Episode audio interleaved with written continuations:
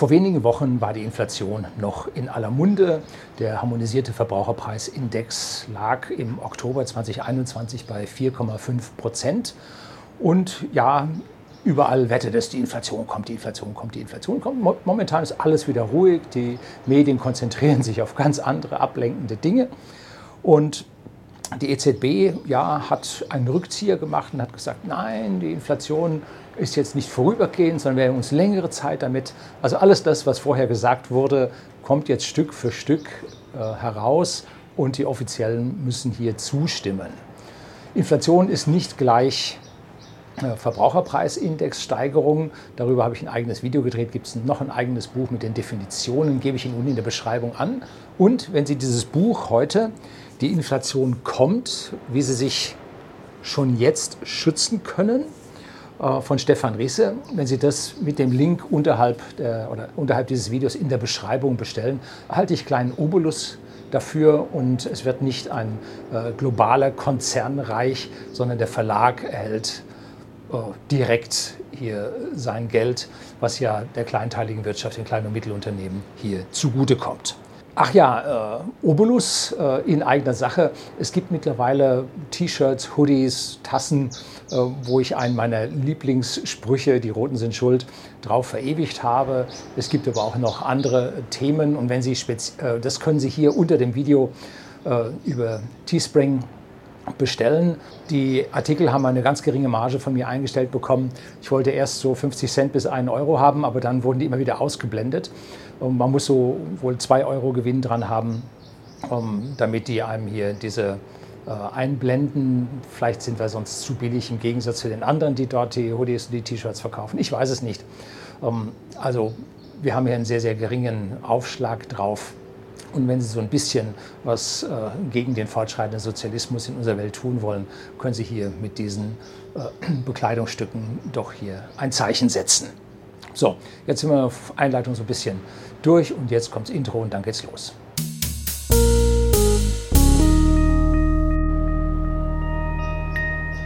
Guten Abend und herzlich willkommen im Unternehmerblog, kurz Unterblog genannt. Begleiten Sie mich auf meinem Lebensweg und lernen Sie die Geheimnisse der Gesellschaft und Wirtschaft kennen, die von Politik und Medien gerne verschwiegen werden. Die Inflation kommt. Wie Sie sich jetzt schon schützen können? Der Autor Stefan Riese ist den Börsianern relativ gut bekannt. Er berichtete jahrelang vom Börsenparkett in Frankfurt für den Sender NTV und heute noch ist er Interviewpartner. Ich habe das hier aus der Beschreibung vom Buch rausgelesen. Ich sitze nicht mehr so vor dem Fernseher. Er hat jedoch eine ziemlich große Börsenerfahrung über die Jahrzehnte angesammelt.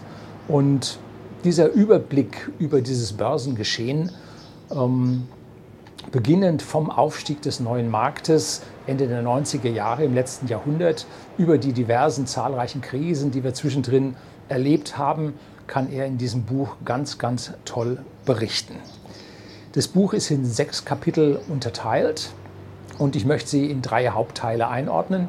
Der erste Teil beschäftigt sich damit, über die Inflation selber, was sie ist, wie sie funktioniert, was es mit dem Geldmengenwachstum auf sich hat.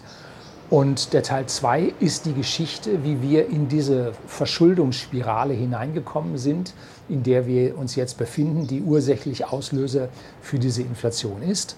Und Teil 3 zeigt Ihnen dann, wie Sie sich vor dieser Inflation schützen können. Ja, der Tenor geht hin zu Sachwerten, das können Sie sich an dieser Stelle schon denken. Und kommen wir jetzt zuerst zu den Gründen für die Inflation, die er anführt. Es gibt ja immer noch Menschen, die nicht an die Inflation glauben und sagen, nee, die EZB sagt was anderes, unsere Politik ist da auch anderer Meinung und deshalb wird es die Inflation nicht geben. Ähm, der Autor glaubt auch nicht an die Hyperinflation. Er macht ganz besonders hier einen Punkt, dass er kein Crash-Prophet ist, dass er also hier nicht alles davonlaufen sieht.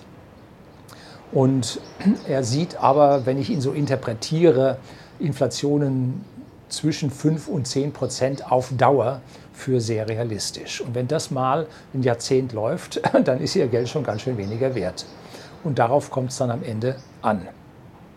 Und er beschreibt also dann in seinem Buch mehrere Inflationstreiber, und zwar sechs Stück im Speziellen. Das erste ist, die aufgestaute Nachfrage durch die ganzen Lockdowns, durch die Unterbrechung der Lieferketten, die aufgestaute Nachfrage ist da und trifft auf ein verringertes Angebot. Und das bedeutet eindeutig verringertes Angebot, äh, höhere Nachfrage, zack, steigende Preise. Das ist Grundvorlesung Betriebswirtschaftslehre. Dann Punkt 2 ist die sogenannte Deglobalisierung der Lieferketten. Das heißt, dass immer mehr regional gefertigt werden wird, produziert werden wird, weil man sich international stärker voneinander abschottet, da es Stress mit China gibt. Und bei uns wird dann, wenn wir jetzt bei uns wieder produzieren müssen, einfach stärker, nicht stärker, teurer produziert als in Asien. Und das ist dann Treiber der Inflation. Wenn Sie einen Fernseher äh, aus Asien für 399 Euro äh, importieren können und wollen den hier bei uns bauen, dann haben Sie A, erstens keine Fertigungslinien für die Chips, die da drin sind, B, haben Sie keine Fertigungslinien für die großen Displays, die man da hat. Äh, und äh, wie wollen Sie dann hier im eigenen Land diese Dinge herstellen? Also deshalb wird das Angebot sich verknappen und die Dinge werden teurer werden. Ja, dann als drittes die Rohstoffknappheit. Und das ist jetzt nicht so, weil die Ressourcen der Welt endlich sind und so weiter, sondern das liegt daran, äh, dass das immer weiter wachsende China und das immer weiter wachsende Indien, also Asien, als die großen Wachstumsmärkte, dass die ihre Ressourcen selber brauchen. Und dann irgendwann sagt äh, China, nö, jetzt seltene Erden exportieren wir nicht. So, und wenn dann äh, der Export aus China selber noch schwach ist, wo wollen wir dann die seltenen Erden herbekommen? Gut, es gibt riesige Lagerstätten in den USA, wurden aber zugemacht, weil sie in China zu billig sind. Und immer wenn die USA aufgemacht hat und wieder gefördert hat, hat China die Preise gesenkt. Ne? Dann konnten die USA wieder zumachen. So geht Ping-Pong geht das hin und her und ist eine sehr, sehr schwierige Situation, führt am Ende zur Rohstoffknappheit und damit zur Erhöhung der Preise bei uns. Dann die Lohninflation. Wir sehen eine sehr, sehr hohe Steigerung in den Lebenserhaltungskosten, vor allem im Heizmaterial, im Strom, im Sprit. Das auf der einen Seite wieder globale Lieferketten sind, auf der anderen Seite aber auch extreme Steuerbelastungen, ganz bewusst von den Regierenden herbeigeführt. Und das führt auf der einen Seite zu einem Verlangen nach höheren Löhnen, denen die Arbeitgeber äh, nachgeben müssen, wenn sie diese Mitarbeiter nicht verlieren wollen. Und zum Zweiten äh, gehen mehr und mehr äh, der Babyboomer-Generation oder kurz Boomer-Generation dann in Rente und in Pension, sodass sich weniger ja, äh, Arbeitskraftsangebot auf dem Markt ergibt. Das heißt, es kommen weniger Junge nach, um die man sich dann am Ende reißen wird und vor allem dann, um die reißen wird, die ja was können. Ne? So ein Haufen Leute, die nichts können, die brauchst du am Ende auch nicht. Aber die gut ausgebildeten Jungen, die werden sehr, sehr teuer werden und das wird bei uns die Preise steigern. Dann haben wir Punkt 5, die Mieten und die äh, Immobilienpreise, die massiv gestiegen sind. Und da wollte ich Ihnen hier ein kurzes Stück aus dem Buch vorlesen, ab Seite 67. Grundsätzlich sind die tiefen Zinsen und die damit günstigen Finanzierungskonditionen natürlich eine großartige Möglichkeit, Eigentum zu erwerben. Für Hypothekendarlehen mit zehnjähriger Laufzeit sind teilweise weniger als 1% Zinsen zu bezahlen. Der Staat hat hierzulande allerdings mit einer vollkommen unsinnigen Regelung dafür gesorgt, dass diese Möglichkeit vielen doch verbaut wird und sie die tiefen Zinsen nicht nutzen können. Denn der Gesetzgeber verlangt von den Banken, dass die Tilgungsvereinbarungen so ausgelegt sind, dass die Immobilie bis zum Lebensende oder zum Rentenalter abbezahlt ist. Und da bei vielen die Rente nicht reicht, um noch Tilgungen für eine Immobilie leisten zu können, ist es in den meisten Fällen das Rentenalter. Wer also beispielsweise mit 45 eine Immobilie kaufen will, dem bleiben noch 20 Jahre für die vollständige Tilgung. Das macht die Annuitäten, das sind also die monatlichen Zahlungen, dann wieder extrem teuer. Mich wundert, dass diese Regelung nicht stärker diskutiert und hinterfragt wird. Dass man beim Eintritt ins Rentenalter eine Immobilie auch wieder veräußern kann, weil der Wohnraum, Wohnraumbedarf, wenn die Kinder aus dem Haus sind, sich verkleinert, darauf ist wohl niemand gekommen. Dann ließe sich die Restschuld durch den Verkaufserlös locker tilgen.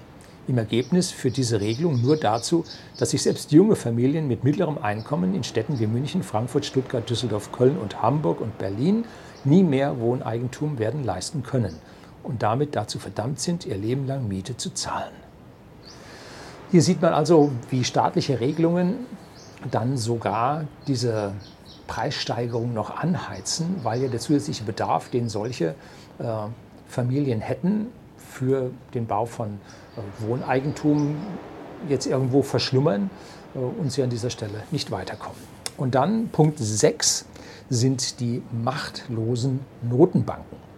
Wegen verschuldeten Staaten und den allgemein bekannten Zombiefirmen äh, gibt es keine Chance für die Notenbanken, den Zins zu erhöhen und damit bremsend auf die Inflation einzuwirken. Das hat man in den USA mal probiert vor ein paar Jahren, als es wieder ein Stückchen besser ging.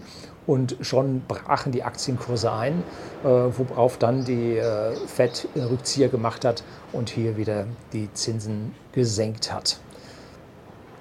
So, der Herr Risse, der Autor dieses Buches, ist auch kein Freund der schwarzen Null. Und da äh, öffnet, reißt er bei mir Tür und Tor ein, so glaube ich heißt der Spruch, ähm, weil ich mittlerweile auch nicht mehr der Freund der schwarzen Null bin. Ich bin Freund der schwarzen Null, wenn sich alle Länder innerhalb der EU daran halten. Dass sie sich also alle an ihrer Verschuldungsgrenze halten. Wenn jetzt die Südländer, die Rotweinländer volles Rohr sich verschulden und auf der anderen Seite äh, wir äh, hier den Zahlemann und den Garant spielen, dann ist das eine ganz schlechte Idee. Denn wenn die Sache immer mal pleite geht, äh, dann darf man nicht der einzige Gläubiger sein, wenn es lauter Schuldner gibt. Ne? So, das ist äh, eine Sache, die ja eigentlich ziemlich logisch ausgeht. Ne? Wenn, dann müssen alle gleichmäßig sich hoch verschulden und dann fahren sie gleichmäßig den Karren an die Wand und können wieder bei Null anfangen. So werden wir keine Guthaben haben, werden keine gute Infrastruktur haben, weil wir uns einfach an dieser Stelle ja, als Garant äh, zu Tode gespart haben. Dazu gibt es hier auch auf der Seite 32 eine sehr schöne Passage, die ich Ihnen nicht vorenthalten möchte. Hinter der Idee der schwarzen Null steht das sich zunächst vernünftig anhörende Konzept, dass man schließlich ja nur das ausgeben könne, was man vorher erwirtschaftet habe. Doch das ist offensichtlicher Unsinn. Schauen wir doch nur mal auf die Unternehmenswelt und dabei auf die neuen Unternehmen der Internetindustrie, die wir alle so bewundern. Da gibt es Uber, Airbnb, Spotify, Facebook, Amazon und die Liste ließe sich unendlich verlängern.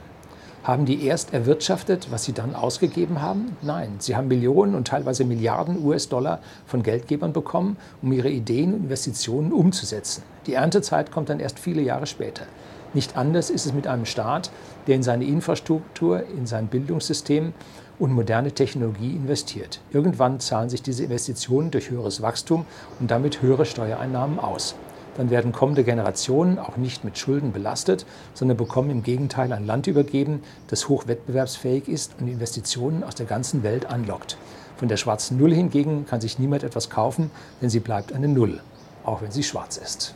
Eine sehr schöne Passage Wobei wir an dieser Stelle aufpassen müssen, dass der Staat ein sehr schlechter Investor ist. Er sollte also besser die Randbedingungen so stellen, dass es zu diesen guten Investitionen kommt. Und dazu dann zum Beispiel Kredite zu stellen. Herr Risse sieht sich nicht als Crash-Prophet. Er sieht keine Hyperinflation kommen. Er sieht einen Weg für Politik und Wirtschaft, wie sie aus ihrer Zwangslage wieder herauskommen. Und zwar eine Zwangslage, die sie jetzt so langsam reinfahren und die in eine Abwärtsspirale aus Deflation und Depression bzw. Stagflation führen kann, wenn wir immer so weitermachen, immer weniger, immer weniger und so weiter. Ne? Ähm, zum Beispiel als äh, Volkswirtschaften, die so etwas erlebt haben, ist Japan über die letzten 30 Jahre.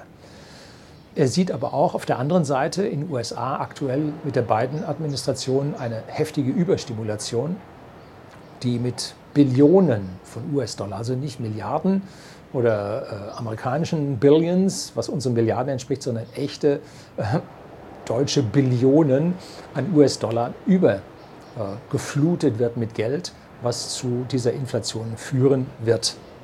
Und zwar bis an den Rand der galoppierenden Inflation. Die Lösung, die er bei dieser Politik kommen sieht, ist die Modern Money Theory oder wie Professor Rieck zu sagen pflegt, die moderne Märchentheorie. So, da möchte ich auch nochmal hier drei Seiten vorlesen oder zwei Seiten vorlesen, damit Sie an dieser Stelle erkennen, was die moderne Märchentheorie, die Modern Money Theory nun wirklich ist.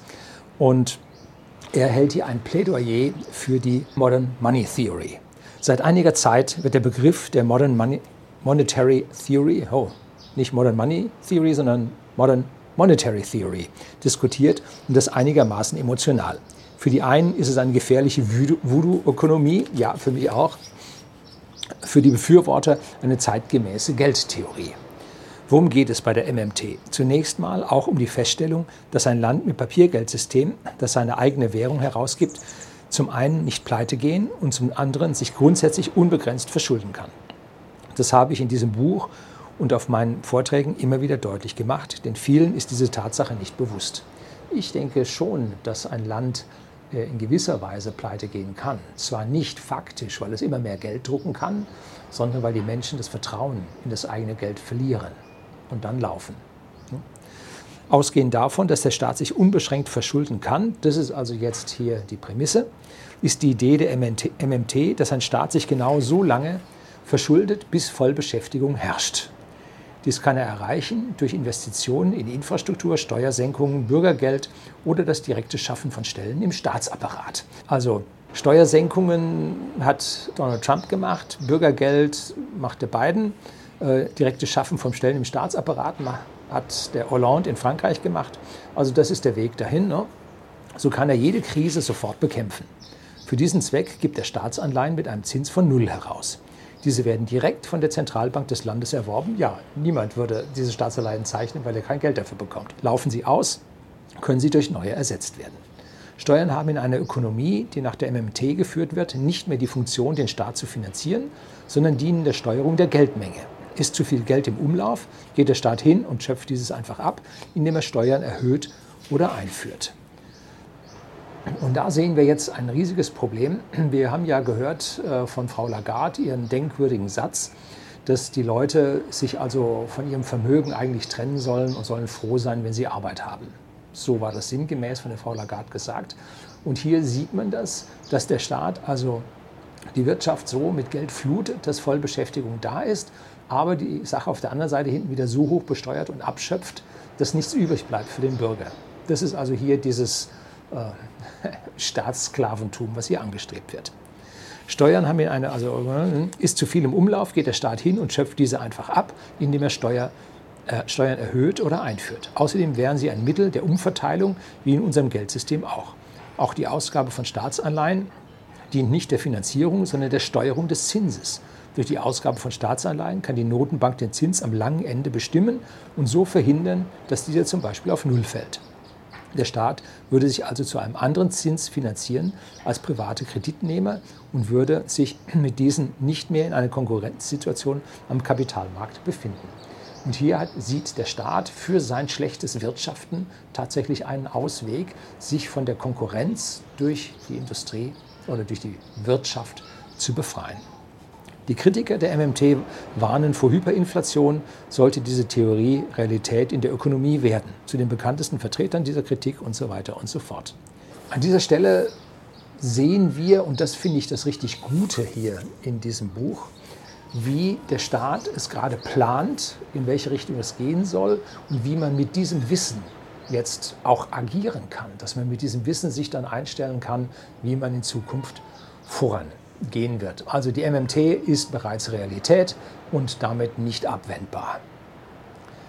Tja, wir werden sehen, ob der Staat sich tatsächlich in seiner eigenen Währung beliebig hoch verschulden kann oder ob die Menschen dann irgendwann das Vertrauen ins Geld verlieren und dann auf andere Währungen oder andere Mittel ausweichen. Und an dieser Stelle sind natürlich die Central Bank Digital Currencies geplant, der digitale Euro, in dem man dann auf einmal verboten bekommt, zum Beispiel Gold zu kaufen. Das wäre hier eine Lösung, wie man die Flucht in andere Werte verhindern kann. Wir werden auf der anderen Seite mit dieser Staatsverschuldung und der Flutung des Geldes durch den Staat in der Gesellschaft natürlich eine politische Einflussnahme sehen, wie wir zu einer Planwirtschaft kommen, wo der Staat bestimmt, welche Investitionen getätigt werden. dass also hier nicht die wirtschaftlich oder wohlstandsschaffendsten Dinge getätigt werden, sondern das, was eine kleine Clique an irgendwie denkenden Politikern, ich bin da mal ein bisschen vorsichtig, dann entscheidet. Ne? Und dann haben wir praktisch eine Planwirtschaft und mit den CBDC eine Zwangswirtschaft und damit sind wir genau dort angekommen, wo wir eigentlich nicht hinkommen wollten.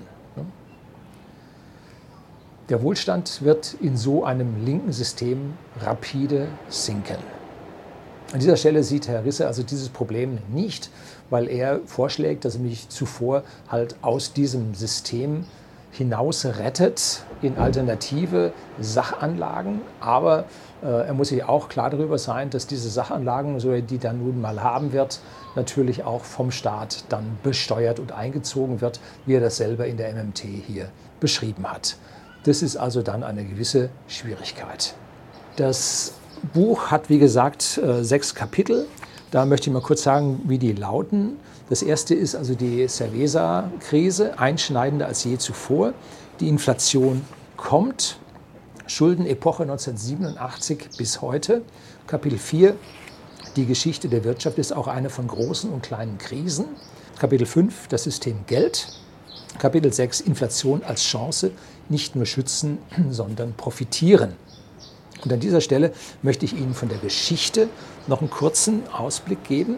Neben der volkswirtschaftlichen und politischen Sicht, aus der die Inflation am Ende doch das geringe Übel zur Überwindung der Verschuldungskrise zu sein scheint, gibt es natürlich auch eine ganz individuelle Sicht auf das, was uns da erwartet. In der Marktwirtschaft ist es dem einzelnen Anleger natürlich erlaubt, so er die Situation voraussieht, sich vor der Inflation zu schützen. Soweit muss das soziale Gewissen bei weitem nicht gehen, als dass man sein Erspartes quasi zur Schlachtbank führen lässt, wo es dann zwecks Entschuldung des Staates und der Wirtschaft weginflationiert wird. Und die gute Nachricht lautet, es gibt durchaus sehr geeignete Möglichkeiten, sein Geld vor der Entwertung zu schützen.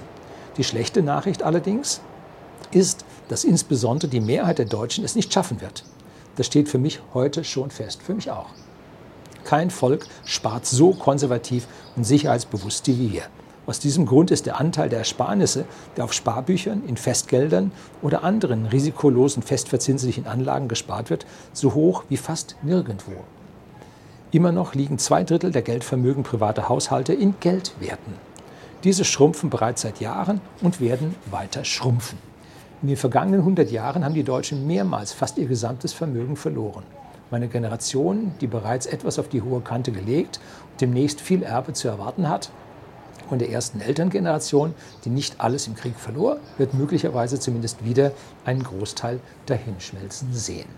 Und das ist die Einleitung dann für im Prinzip das letzte Kapitel, wie man aus dieser Inflation seine Vorteile ziehen kann. Und da kommt die volle Anlage, Palette von Aktien, Immobilien, ETF, ETC, Gold, Goldminen bis hin zu Kryptos.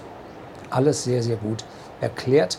Und es gibt auch einen kleinen Abschnitt über gemanagte Fonds, die er sehr positiv sieht. Jetzt höre ich schon die Aufschreie unter Ihnen, gemanagte Fonds.